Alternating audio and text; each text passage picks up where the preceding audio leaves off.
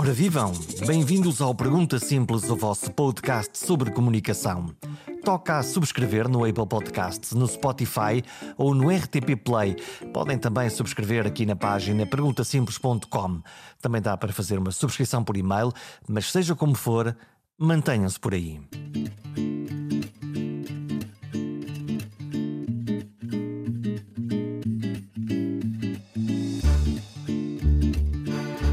Passei 19 anos a falar sobre temas de saúde na rádio pública e não conhecia, nunca entrevistei até agora e apenas o conheço pelo telejornal. Chama-se António Silva Graça, é médico infecciologista e coube-lhe explicar-nos os passos do vírus que nos está a infernizar a vida. Confesso que a forma como a imprensa cobriu esta pandemia e ainda cobre não me satisfaz. Sim, aparecem os números, aparecem as estatísticas e aparecem reportagens dos casos mais emocionais mas faltaram muitos porquês. O contexto é isso que me falta. Porque se multiplica o vírus aqui e não ali? Quem são estes grupos de pessoas? Porque chegou a este e não a outros grupos de pessoas? Responder aos porquês ajuda-nos a perceber as coisas, a compreender a causa das coisas. Ora, foi isso mesmo que Silva Graça nos veio oferecer na televisão pública. Veio oferecer uma palavra de contexto, veio explicar as tendências e ajudar-nos a perceber melhor o mundo. Os próximos tempos serão ainda de dificuldade. As novas variantes, a maneira como as novas gerações estão a interpretar a ameaça que representa este vírus, tudo isso são equações para o futuro próximo. Para quem dedicou a vida a combater vírus e bactérias, cada nova ameaça é uma nova história para ser contada. Naturalmente que alguém da área das doenças infecciosas uh, sente mais de perto uh, esta problemática. Isto acontece, eu diria, de uma forma recorrente e tem acontecido comigo, tal como com outros colegas, eh, desde os anos 80, quando se admitiu, eh, e havia uma corrente importante com esse pensamento, que realmente as doenças infecciosas estariam em extinção. Eh, nós estávamos habituados nessa altura em, por um lado, tratar com sucesso a maior parte delas, portanto, estávamos pouco habituados a doenças infecciosas com uma evolução para a cronicidade e uma exigência permanente do ponto de vista evolutivo, e também havia um número crescente de vacinas que iriam garantir, do ponto de vista epidemiológico, uma evolução que muitos esperariam que uh, pudesse ser diferente e, digamos, mais segura. E claramente uh, enganamos-nos todos. Enganamos-nos todos, eh, não me refiro agora à pandemia, refiro-me aos anos 80, quando surge o vírus da imunodeficiência humana e, eh, quando realmente o panorama começa efetivamente a mudar no âmbito das doenças infecciosas, primeiro com esse vírus e depois com outros vírus emergentes que naturalmente foram sucessivamente criando dificuldades eh, problemas e, eh, claramente, dando mais trabalho, mas também dando uma maior motivação para quem eh, estava neste domínio mais envolvido. Passando agora a esta situação mais concreta da pandemia, é um pouco isso que torna a acontecer. Portanto, eh, uma maior exigência, agora eu diria uma exigência que, pelo menos nos primeiros meses, e infelizmente começa de novo a, a, ser uma realidade, uma exigência quase diária no sentido do acompanhamento, não só evolutivo, como na tentativa de eh, ter um melhor conhecimento da situação e, portanto, eh, podermos naturalmente ter uma intervenção considerada útil e desejável numa situação como a que vivemos. Portanto, eu diria de uma forma muito simples, isto foi vivido com naturalmente mais trabalho, eh, mais envolvimento pessoal, eh, digamos no dia a dia um pouco eh, uma sucessão de, de necessidades e de solicitações, fazendo com que deixasse de existir propriamente, eu diria, aquilo que é habitual na nossa vida, os tempos para os, os tempos livres, as férias bem programadas, mas infelizmente isto também se tornou uma realidade para muitas outras pessoas, não apenas para os médicos chegados à área da, da infecciologia. Portanto, eu diria mais trabalho, eh, mais preocupação, mais investimento pessoal, que é eh, uma evidência e uma necessidade numa situação como uma pandemia. É mais fácil ser médico infecciologista e ter muito mais conhecimento sobre as doenças e este vírus em particular do que ser cidadão normal e viver numa semi-ignorância, não conhecendo tanto sobre a forma como, como este vírus se move, este e outros? Aparentemente, a ignorância pode proteger, entre comas, eh, as pessoas, não é? Não conhecendo os perigos reais, eh, não conhecendo aquilo que no dia a dia podem ser e são os sobressaltos eh, da evolução da pandemia, mas eu penso que foi um bocadinho procurando que isso não acontecesse que eu acabei por ter algum envolvimento diferente do que era habitual. Eh, porque eh, foi sentido como eh, oportuno um acompanhamento mais de perto, a procurar conhecer e dar a conhecer um bocadinho melhor esta situação. Portanto, eu diria que para as pessoas que estão ligadas à área, há uma vantagem, penso eu, há uma vantagem, mas também há uma exigência maior. para aqueles que não conhecem, porque não têm essa proximidade, penso que é importante que tenham algum conhecimento, porque eh, desse conhecimento também resultará eh, uma postura e um cuidado diferentes. Portanto, aí, como em muitas outras áreas, acho que realmente a ignorância dos factos e a ignorância do que se está a passar não foi e nem é efetivamente útil para as pessoas. Um, subitamente, um médico infecciologista é chamado ao prime time, vai eh, aparecer, vai falar aos portugueses com uma presença diária eh, no telejornal da RTP para nos explicar esta pandemia. Como é que foi a experiência? Eu diria que a experiência foi boa, no sentido que foi enriquecedora em termos pessoais. Eh, foi, como disse, algo diferente. Portanto, apesar de ter havido já no passado algumas intervenções, eh, um pouco pontuais e episódicas, isto teve a tal necessidade de atualização permanente, mas acima de tudo, eu penso que do ponto de vista humano foi também muito enriquecedora, porque fez-me trabalhar inserido numa equipa completamente diferente, portanto, um médico que passou a estar a trabalhar numa redação, digamos Um médico assim. jornalista? Uh, não propriamente um médico jornalista, mas um médico muito bem integrado uh, pela equipa de jornalistas da RTP e, e, onde, ao fim de poucos dias, me fizeram sentir da casa e me, e me, sentiam como da equipa. Como é que é isso de trabalhar em equipa com, com não especialistas, com provavelmente muitas perguntas difíceis e com alguém a tentar explicar, por um lado, realidade complexa e, por outro lado, a ter que traduzir essa realidade complexa e quantas vezes indefinida para, para, para, para uma audiência? Talvez aqui houvesse, digamos, uma intervenção a dois níveis. Por um lado, havia a partilha de conhecimento e depois a partilha também comigo daquilo que é, eh, digamos, o trabalho do jornalista eh, em cima do momento, eh, sempre, digamos, ocupado com o sentido da notícia, eh, daquilo que é notícia minuto a minuto, e vivi muitas vezes eh, na redação eh, a mudança dos alinhamentos, portanto, era necessário estar disponível, digamos, para intervir num determinado momento, mas que poderia passar a ser meia hora depois ou ser interrompido se fosse o caso. Portanto, eu acho que me deu um conhecimento que eu não tinha, primeiro. Depois, uma intervenção diferente, porque também hum, penso que havia um sentido, hum, eu diria, de entreajuda, porque de algum modo eh, eu procurava ajudar naquilo que era a necessidade de desbravar áreas do conhecimento que os jornalistas naturalmente não tinham e que eu procurava ter também em muitos aspectos não tinha. Tinha que buscar, digamos, as respostas. E, e também aí, nesse nível diferente, eh, mais, digamos, pessoal, acho que as coisas funcionavam muito bem e eu posso dizer que, apesar de não ser já aquela presença frequente, eh, ainda quando eh, tenho alguma participação na RTP, continua a funcionar muito bem, porque eu uh, sinto uh, realmente, sinto-me inserido na equipa, como lhe disse, é? e sinto-me, sinto eu diria, um bocadinho entre comas em casa. Hum, todos uh, vimos esse trabalho, víamos aquilo que estava no ar, mas antes de estar no ar, havia um trabalho prévio de preparação da, do tipo de informação que havia de ser produzido e do tipo de conteúdo que, havia, que haveríamos todos de ver depois, já às 8 da noite no telejornal.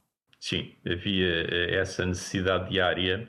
É curioso porque, naturalmente, tive que adaptar a minha vida eh, a essa atividade, eh, mas eu, eh, ao fim de uns dias, eu penso que já estava tão inserida na minha rotina que, pelo menos nas primeiras semanas, já não era difícil integrar, digamos, no meu dia a dia eh, essa atividade. Portanto, isto implicava, por um lado, eh, algum trabalho de recolha, de, naturalmente, de informação eh, em fontes diversas, muitas delas internacionais, não é?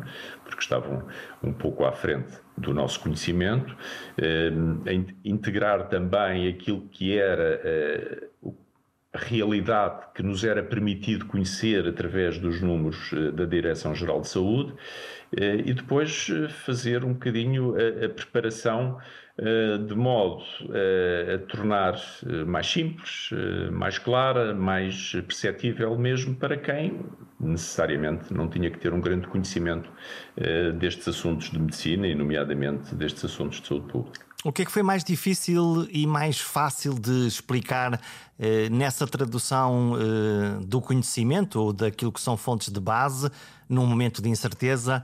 O que é que foi mais fácil contar às pessoas? Mais fácil e mais difícil? Onde é que estão os polos?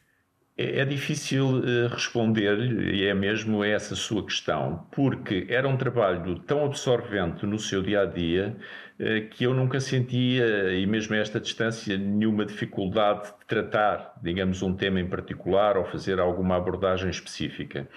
Eu penso que aquilo era eh, e foi, durante o tempo que decorreu, eh, um bocadinho sentido como, e era o espírito da própria estação de televisão, do próprio órgão de informação, era um pouco o serviço público e foi assumido como isso. Portanto, era necessário fazê-lo, era necessário manter o acompanhamento da informação, eh, não era sentida, digamos, uma grande dificuldade em cumprir esse objetivo, e mesmo eh, aquilo que foi eu diria, um desenho que se acabou por consolidar numa intervenção que era necessariamente curta, mas que ao fim, eu diria, provavelmente de uma semana, começava a perceber-se que tinha, eu diria eu, de uma forma naturalmente muito simplista, duas partes, que tinha uma parte da avaliação epidemiológica e depois procurava ter uma parte em que se tentava falar de aspectos que eram pouco conhecidos relativamente eh, ao vírus, eh, à evolução epidemiológica, às implicações a nível eh, da sociedade, do trabalho, da família. E, curiosamente, este segundo aspecto, que muitas vezes foi também entendido como uma procura de explicar a pandemia, surgiu de uma forma absolutamente natural. Quer dizer, não foi nada planeado. Eu penso que eh, ele surgiu do sentimento que eu fui incorporando de que as pessoas precisavam de ter informação que não tinham e, por um lado, precisavam de ter uma informação que, eu diria, fosse facilmente transmissível e que eh, as pessoas percebessem. Eh, embora naturalmente sem prejuízo do rigor e sem prejuízo dos aspectos científicos. Portanto, oferecendo algum contexto, alguma informação que permitia às pessoas avaliar o vírus para além dos, dos números. Noto como curiosidade que, enquanto todos nós estávamos a discutir os números quase dia a dia, qual campeonato de futebol, eh, os médicos eh, e as intervenções do Dr. Silva Graça preferia olhar para semanas. Vamos comparar esta semana com a outra e não a segunda-feira com a terça-feira.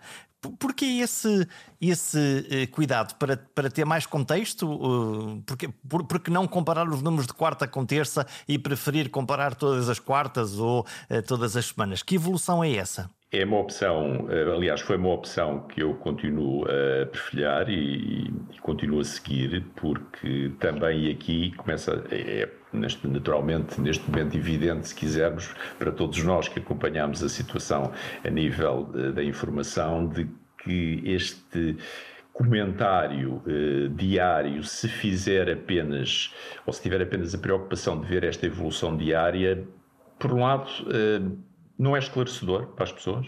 Segundo, não é esclarecedor para quem acompanha a evolução epidemiológica, porque, eh, como sabe, há dias da semana em que realmente a expressão é diferente de outros.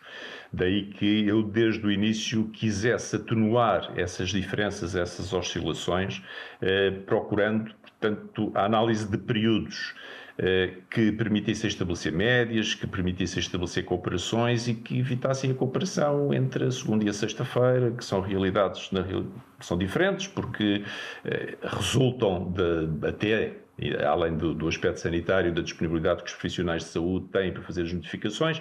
Passado um tempo, acho que todos eh, interiorizámos eh, essas diferenças eh, e, portanto, foi uma orientação que eu considerei, por um lado, a mais adequada para estabelecer comparação e para perceber a evolução e até para transmitir às pessoas como é que essa evolução surgia e, portanto, representá-la também um pouco graficamente sempre me pareceu mais elucidativo e hoje ainda temos essa experiência porque vemos os órgãos de informação eh, alguns utilizarem um pouco a informação como eu estou a citar, mas outros ainda manterem esta evolução diária e percebemos que muitas vezes eh, são representações que são pouco conclusivas e, e são, digamos, um bocadinho erráticas. Não é?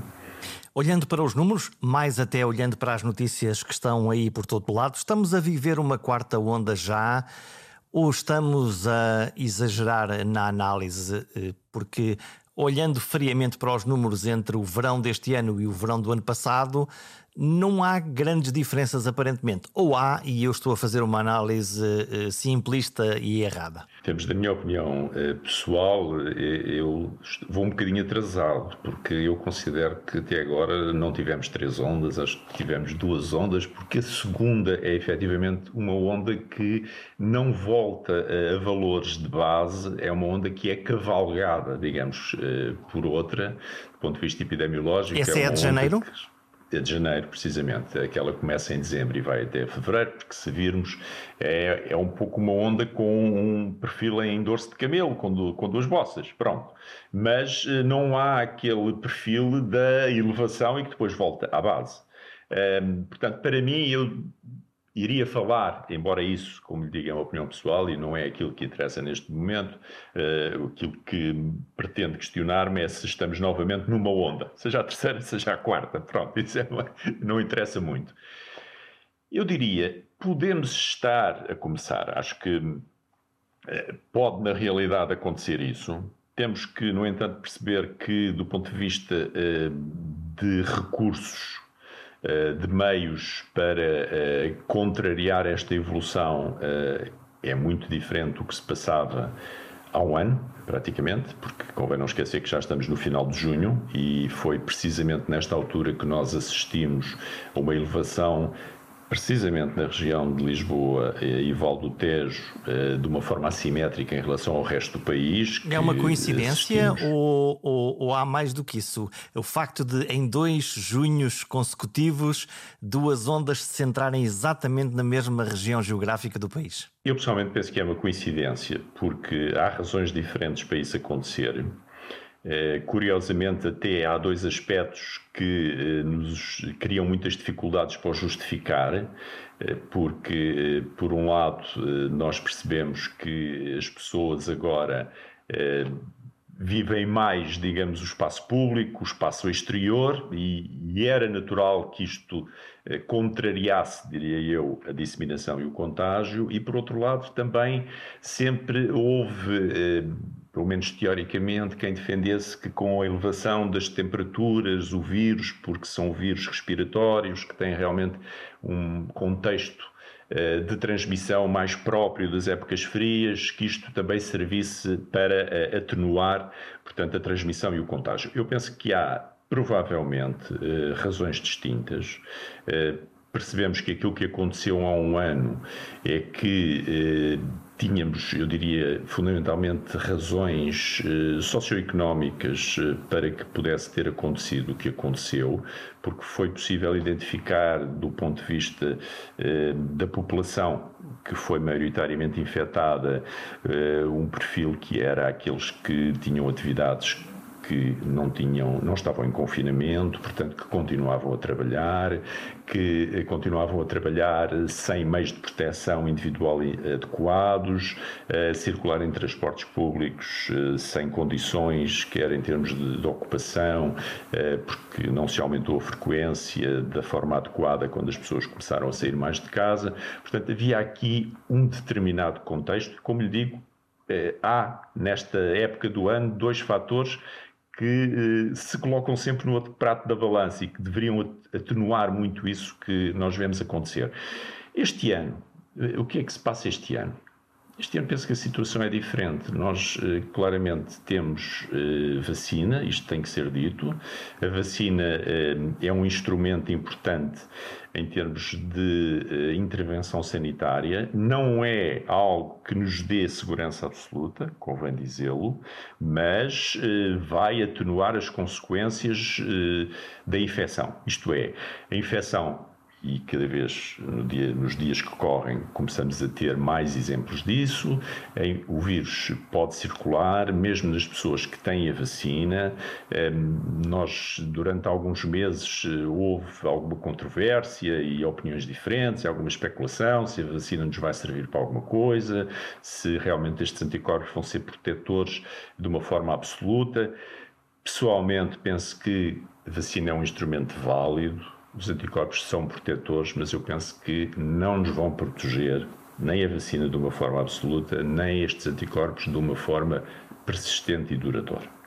Portanto, o que é que acontece? Temos uma parte da população a mais vulnerável pela sua idade e pelas doenças que eh, têm habitualmente, que são as pessoas mais idosas.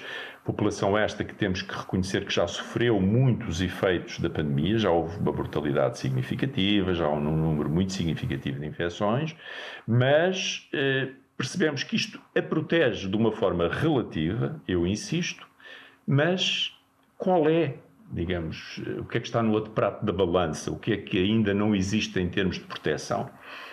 É, na realidade, eh, aquela. Eh, não é uma franja, porque acaba por ser praticamente metade da nossa população, pouco menos talvez, entre os 18 e os 50 anos, que na realidade são as pessoas que nós vemos que não estão em casa. Pronto, infelizmente percebemos que o teletrabalho não é eh, tão obrigatório como seria de esperar. Percebemos que são as pessoas que circulam mais nos transportes públicos porque trabalham, são os adolescentes que socializam, eh, são as pessoas que, naturalmente, cansadas vão convivendo mais. E o vírus aproveita estão... esta via verde para se expandir. Precisamente, não é? Porque essas pessoas estão, na realidade, neste momento, por um lado, ainda não totalmente protegidas. Temos que neste momento caminhamos para ter neste grupo entre os 18 e os 50, eh, se calhar quase duas pessoas protegidas em cada 10. Portanto, percebemos o que isto significa, dito deste modo, e depois qual é, digamos, ainda outro aspecto, outro fator que vai tornar a situação mais difícil de controlar é que parte desta população que não está protegida é uma população que não está muito sensibilizada para se proteger, eh, para se testar e eh, eu até temo que possa não estar também muito sensibilizada para se vacinar quando houver essa oportunidade. Já que estamos a falar de comunicação, como é que nós conseguimos convencer Uh, a malta mais nova, a malta dos 18, dos 20, dos 30, dos 40, a que, uh, obviamente, se vacinem enquanto for tempo disso, que se testem em caso de dúvida, mas fundamentalmente como é que se sensibilizam uh, estas pessoas cujo impacto na doença é obviamente inferior aos mais velhos, uh, de que uh, a sua ação de proteção estar menos em grupos, se é que isso é possível, usar mais máscara, não estar tanto tempo em sítios fechados, como, como é que isto se faz? Como é que, como é que os convencemos? Não é fácil, senão já estariam convencidos. temos que perceber, provavelmente, ou relembrar alguns aspectos. Um deles é que eh, é uma idade em que, naturalmente, é contra a natura eh, isolá-los, evitar, digamos, que, que se encontrem, que vivam digamos, a idade que têm, a adolescência e, digamos, alguns como adultos ainda bastante jovens, e, portanto, isto eh, é, do ponto de vista sociológico, difícil, do ponto de vista psicológico, eh, deixa naturalmente marcas, e, portanto, há aqui logo, inicialmente, uma dificuldade à partida. Nós estamos a procurar eh, transmitir eh, a um grupo da população eh, temos meios de prevenção que, por um lado, contrariam muito o que é a sua necessidade de viver neste momento. Eu, pessoalmente, penso que há aqui dois aspectos que eu considero, evidente que não são aspectos que resolvam tudo, mas que talvez se uh, deva ter em consideração. Não me parece que se deva pedir uh, aos jovens destas idades o mesmo que se pode pedir aos adultos. Uh, eu não parece que se possa pedir aos jovens para não se juntarem eh, dificilmente eh, nós conseguiremos algumas medidas de proteção que definimos como essenciais para o conjunto da população. Penso que talvez seja eh, mais importante reduzir aquilo que lhes pedimos a algo mais nuclear e que haja a percepção de que eles possam aceitar. Eu vou dar um exemplo. Uh, Parece-me que, em vez de pedir não se juntem, uh, mantenham a distância física, Claro que isto não funciona. Uh, talvez explicar-lhes que, mesmo estando próximos, mesmo estando próximos ao ar livre, que é importante que haja alguma proteção utilizando uma máscara, mesmo estando próximos. Pronto. Segundo aspecto que me preocupa sempre muito, e, que, e isto porque tem a ver com a realidade, é, é pedir-lhes uma coisa, em vez das outras preocupações todas que nós temos, e vou esquecer essas preocupações de uma forma intencional, pedir-lhes, atenção, uh, quando estão juntos, eh, não partilhem eh, os copos, as garrafas, eh, digamos, tudo aquilo que está relacionado com a parte da alimentação. Eu focar-me essencialmente nestes dois aspectos. Pronto, isto é uma das vertentes, diria, diria eu, em que talvez jogasse para me aproximar e para transmitir isto aos jovens. E quando digo isto, aproximar, nós percebemos que em relação estes grupos populacionais é importante, naturalmente, ter alguém que eh, tenha influência. E, Algum portanto, um par, aí, alguém que esteja próximo deles e um que, par, que seja um, um influenciador. Precisamente. Isso mesmo, esses influenciadores são muito importantes nesses grupos etários e eu não sei se se descurou um bocadinho esse aspecto. Talvez se eh, devesse chamar, digamos, para este campo quem estivesse naturalmente disponível para exercer esse papel, mas que podia ter um papel é muito importante. Agora estamos a falar eventualmente dos youtubers, da malta que faz música para eles, que podiam uh, ter essa, essa conexão, essa ligação direta uh, ao espírito e à maneira como uh, os mais jovens vivem a sua vida. É, estão muito mais próximos deles do que outros comunicadores. Quer dizer, sabemos isso e temos que reconhecê-lo. Pois há outro aspecto em que eu também tenho alguma preocupação é uma idade em que eh, existe um escrutínio muito grande sobre eh, as atitudes, eh, aquilo que os mais velhos dizem ou fazem. Percebemos isso naturalmente. Eu acho que algumas medidas que têm sido tomadas e que percebemos que são pouco coerentes, eu acho que acabam ainda por minar um bocadinho o trabalho que se procura fazer para influenciar os mais jovens. E eu penso que deveria haver eh, mais cuidado, porque percebemos que há medidas que, além de percebermos que não são lógicas, que não são razoáveis daquilo que transmitimos neste contexto, percebemos que têm consequências do ponto de vista da evolução uh, da epidemia e, nesse aspecto, os jovens não estão desatentos. E, portanto, eles percebem isso de uma forma uh, muito clara. Portanto, poderíamos optar por um o ótimo é inimigo do bom e tentar perceber o que é que eh, pode ser eh, de facto realizável por, eh, por esta franja de população e, e acompanhando esta, esta dinâmica. Há bocadinho estávamos, falou da possibilidade de que as pessoas mais novas possam, mesmo em relação à vacina, ter uh, um olhar, eh, estar, estarem menos abertos ou com, ou, ou menos, uh, com menos vontade de ir a correr fazer a vacina quando for, quando for a, a, a sua altura. Uh, isso pode ser um problema em termos de imunidade de grupo? Eu penso que pode ser um problema no sentido de que desejamos naturalmente proteger também os mais jovens.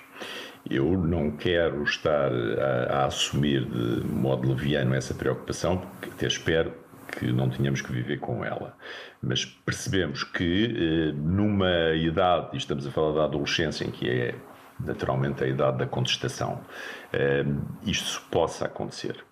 Eh, isto não me preocupa em termos do conceito da imunidade de grupo, porque penso que já entendeu das minhas palavras que eu considero que esta imunidade de grupo pode ser algo um bocadinho flutuante, diria assim.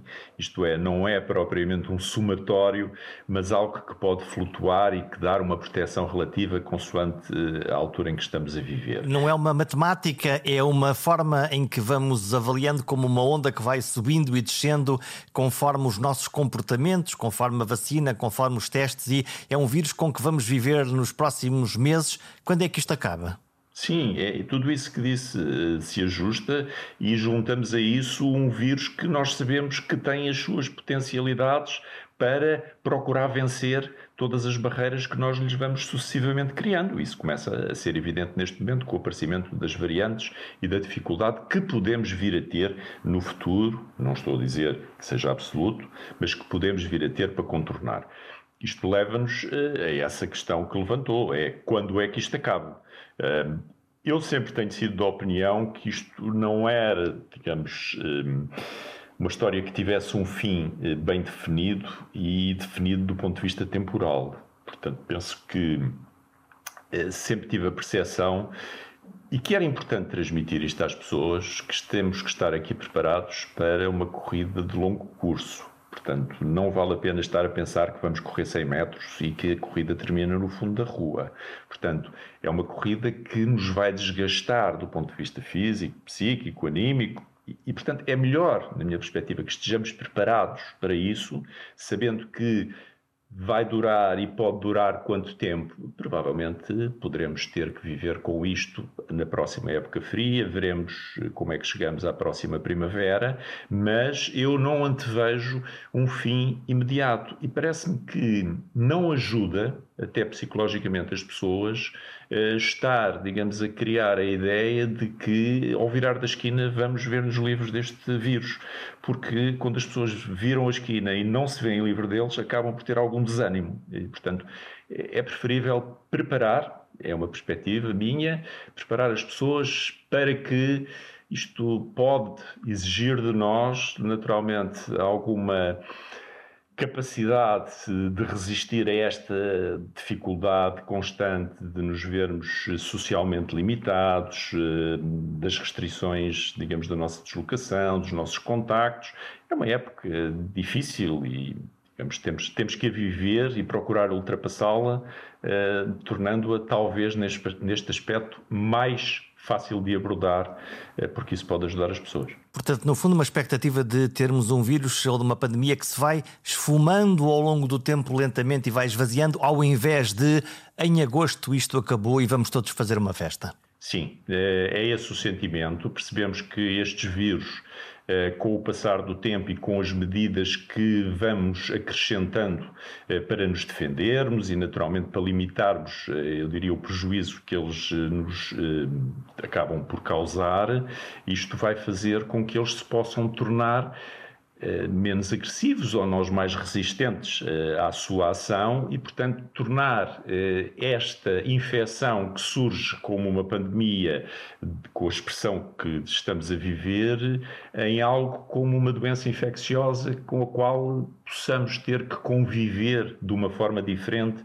mais tempo, quem sabe se continuando a fazer ainda durante algum tempo reforço de vacinas, eh, continuando a ter cuidados que não estávamos habituados, mas que provavelmente percebemos que são muito importantes a partir de agora, que é quando chegamos ao inverno em que surgem as infecções respiratórias, se calhar, mesmo sem a pandemia, muitos de nós vão passar a utilizar mais a máscara, seguindo o exemplo de povos com cultura diferente. Acho que estamos hoje em dia muito mais abertos a perceber como é que esses povos reagiram de uma forma mais rápida, mais eficaz e melhor do que nós, porque eles culturalmente já tinham um pouco essa percepção. Olhando para, eh, para este vírus, variantes alfa, beta, delta, delta plus, alguém entende estes uh, números de código? Afinal, a delta pega-se mais? O que é que acontece? É para levar a sério, não é? Este esta informação científica é seguramente muito importante, mas o que, o que é que nos diz a nós, cidadãos, uh, o facto de ser a Delta, a Delta Plus ou a Alfa? O que é que isto nos diz? Claramente é uma informação que nem sempre eh, ela precisa procura ser, mas por vezes é um bocadinho confusa. Eh, houve já nos últimos meses, eh, por muitas pessoas, a ideia de que, assim como não era correto estarmos desde o início da pandemia, como alguns fizeram, a dizer que isto era de vírus, devido ao vírus chinês, e portanto dar aqui, digamos, uma carga conotando com um determinado país, provavelmente estarmos a chamar a variante da África do Sul, ou a variante do Reino Unido, ou a variante indiana, poderia ter o mesmo peso digamos, um bocadinho desagradável para os locais de onde ela provém. E é assim que surge, surgem as designações alternativas. É, são importantes estas variantes?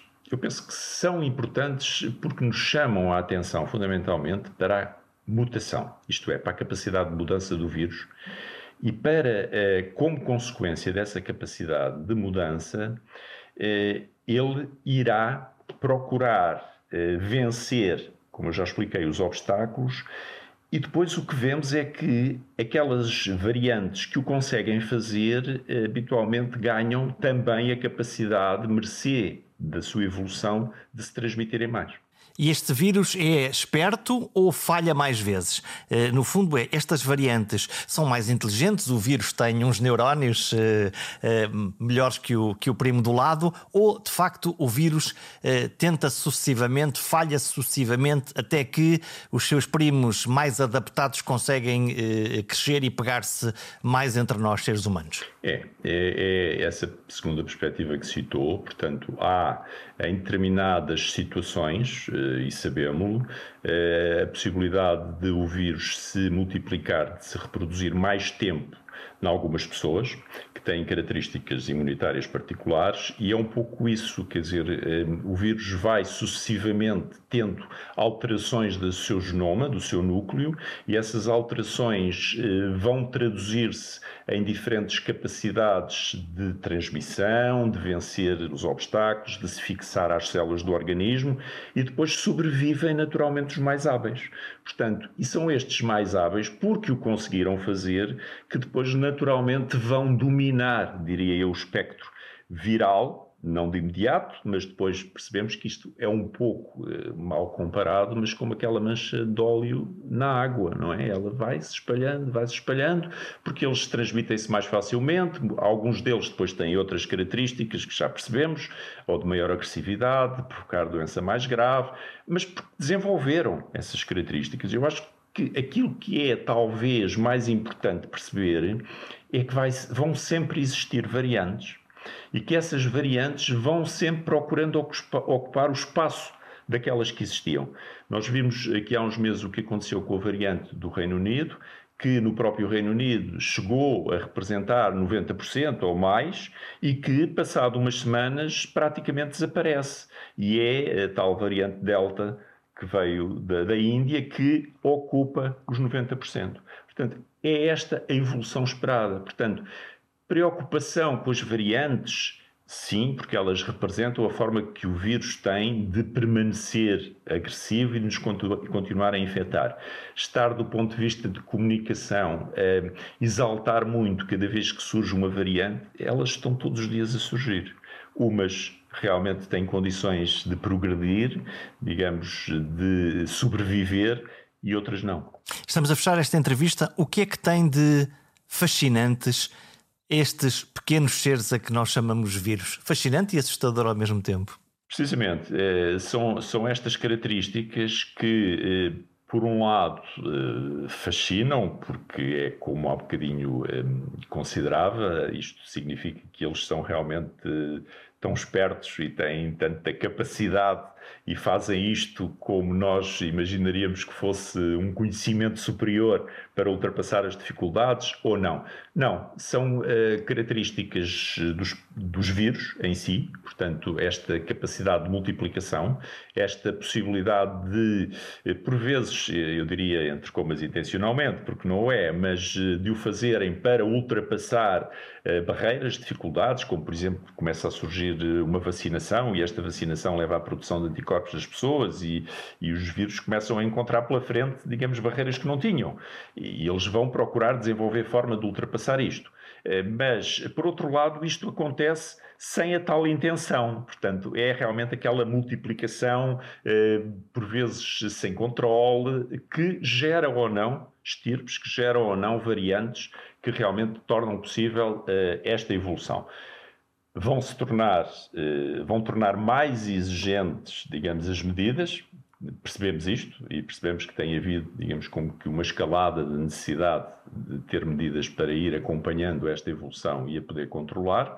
Ehm, mas, eh, por outro lado, percebemos que isto é fascinante do ponto de vista da virologia em si e do comportamento dos vírus, mas também por isso, pelas consequências que tem, é preocupante. E esta é a razão de continuarmos na situação atual e continuarmos eh, eu diria, tão preocupados, ou pelo menos quase tão preocupados como estávamos há um ano, por exemplo. Sobram as preocupações e a mim não me descansa nada que quem sabe muito o tema se mantenha ainda tão alerta.